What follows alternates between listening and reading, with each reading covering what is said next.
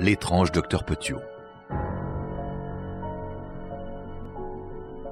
Une jeunesse anormale. Marcel André Henri Félix Petiot naquit à Auxerre le 17 janvier 1897. Ceux qui avaient été les voisins de la famille eurent plus tard de nombreuses histoires à raconter à propos de cette enfance bizarre. Mais il est maintenant difficile de savoir lesquelles étaient authentiques et lesquelles avaient été inventées pour faire les choux gras de la presse.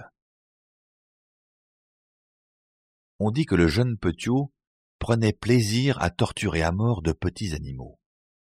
Les premiers professeurs de Petiot le trouvèrent intelligent, et il lisait à cinq ans aussi bien qu'un enfant de dix.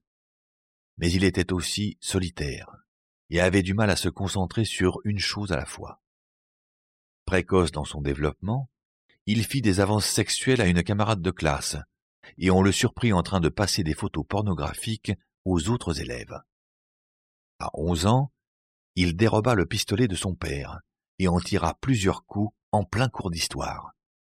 Une autre fois, il monta une parodie de numéros de cirque à l'école en demandant à un ami de se tenir droit contre la porte et en lui lançant des couteaux.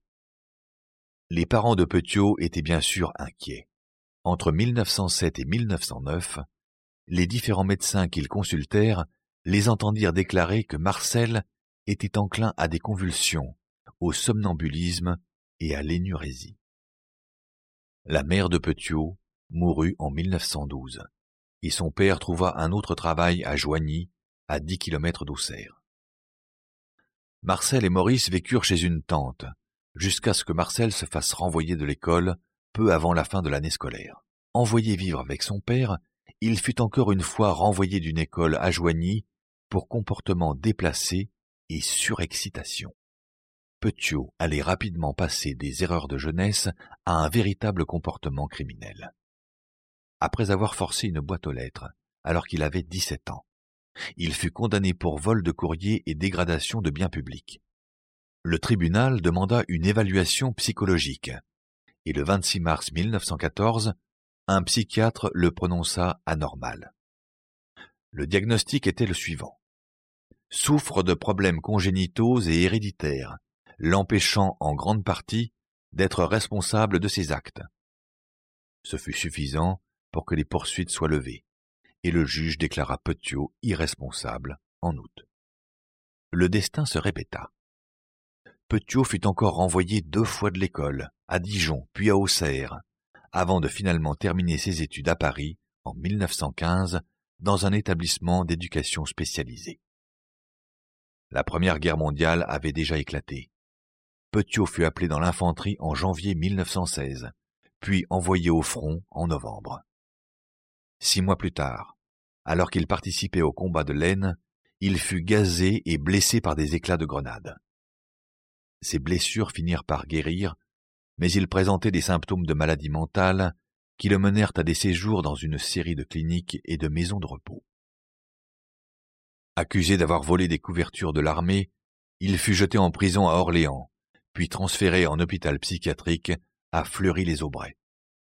Là, les médecins diagnostiquèrent déséquilibre mental, neurasthénie, dépression, mélancolie névrose obsessionnelle et phobie.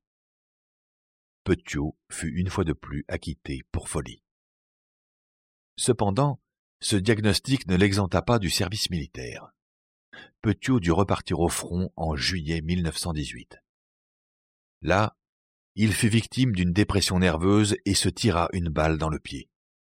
Transféré à l'arrière, il fut la proie de convulsions au dépôt ferroviaire de Dijon, et resta inconscient pendant presque vingt-quatre heures. Cet épisode lui valut un congé de trois semaines, mais il fut attaché à un nouveau régiment en septembre 1918. Il fut promptement renvoyé en traitement psychiatrique à Rennes en 1919 après avoir été sujet à un comportement erratique et à des maux de tête. Cette fois, on diagnostiqua aussi amnésie, somnambulisme, dépression et tendance suicidaire. Ce fut enfin suffisant pour lui permettre de quitter l'uniforme. En juillet, il fut démobilisé avec une pension correspondant à 40% d'invalidité. Son dossier fut rouvert en septembre 1920 et il fut déclaré invalide à 100%. L'auteur du rapport en question recommandait fortement un internement en hôpital psychiatrique. En réalité, Petiot était déjà dans un hôpital psychiatrique, mais pas en tant que patient. S'appuyant sur un programme de formation accéléré, réservé aux anciens combattants, il termina ses études de médecine en huit mois et décrocha un internat de deux ans en psychiatrie à Évreux. Le 15 décembre 1921, il reçut son diplôme à la faculté de médecine de Paris. Nonobstant sa folie criminelle, Petiot venait de devenir médecin dans les règles de l'art.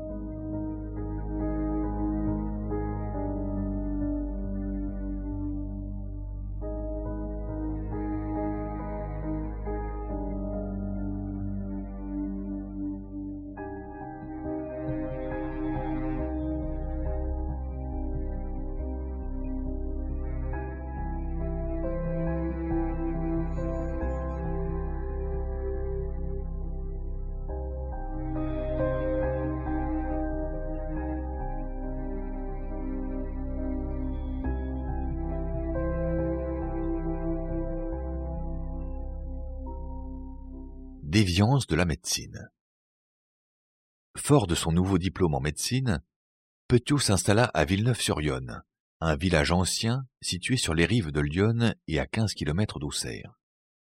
Le jour de son arrivée, le jeune médecin, qui avait alors 25 ans, fit imprimer des prospectus dans lesquels il se comparait aux deux médecins chevronnés du village. Sur les prospectus, on lisait Le docteur Petiot est jeune, et seul un jeune docteur est en mesure de se maintenir à la pointe des dernières méthodes, issues d'un progrès avançant à pas de géant. C'est pourquoi lui faire confiance est preuve d'intelligence. Le docteur Petiot soigne, mais n'exploite pas. En réalité, bien que d'apparence charmante et populaire auprès de la plupart de ses patients, Petiot les faisait en secret prendre en charge par la sécurité sociale, s'assurant ainsi d'être payé deux fois une fois par le patient et une fois par l'État. Les ordonnances de Petiot révélaient une forte préférence pour les narcotiques, susceptibles d'entraîner une accoutumance. À un pharmacien discutant la dose quasiment fatale qu'il avait prescrit à un enfant, Petiot répondit Et qu'est-ce que ça change pour vous? Est-ce que ça ne vaudrait pas mieux d'être débarrassé d'un enfant qui ne fait rien de sa vie, à part gâcher celle de sa mère En privé, Petiot restait solitaire. Lorsqu'il se trouvait impliqué dans une conversation banale, il la faisait dégénérer en violentes disputes, et faisait tout pour avoir le dernier mot. Il vivait dans des conditions modestes, mais avait acheté une voiture de sport au volant de laquelle il traversait Villeneuve-sur-Yonne à tombeau ouvert, causant ainsi de multiples accidents de la circulation. Petiot était également un virtuose du vol à la tire, et il détroussait aussi bien les étrangers que ses proches. Chaque fois que Marcel était venu lui rendre visite, son frère, Maurice, exigeait de fouiller ses poches avant de le laisser repartir. Jeté dehors par son bailleur pour vol de mobilier et de matériel, Petiot le découragea de porter plainte, en faisant remarquer qu'en tant que officiellement aliéné, il ne pouvait pas être tenu responsable de quoi que ce soit. À la même époque, en mars 1922, Petiot entra en conflit avec la commission de réforme au sujet de nouveaux examens psychiatriques obligatoires pour le renouvellement de sa pension d'invalidité. Il déclara qu'il refusait absolument de percevoir quelque pension d'invalidité que ce soit, pour mettre fin à un étalage qu'il trouvait plus que désagréable. Néanmoins, la pension continua de tomber, et il fut à nouveau examiné en juillet 1923.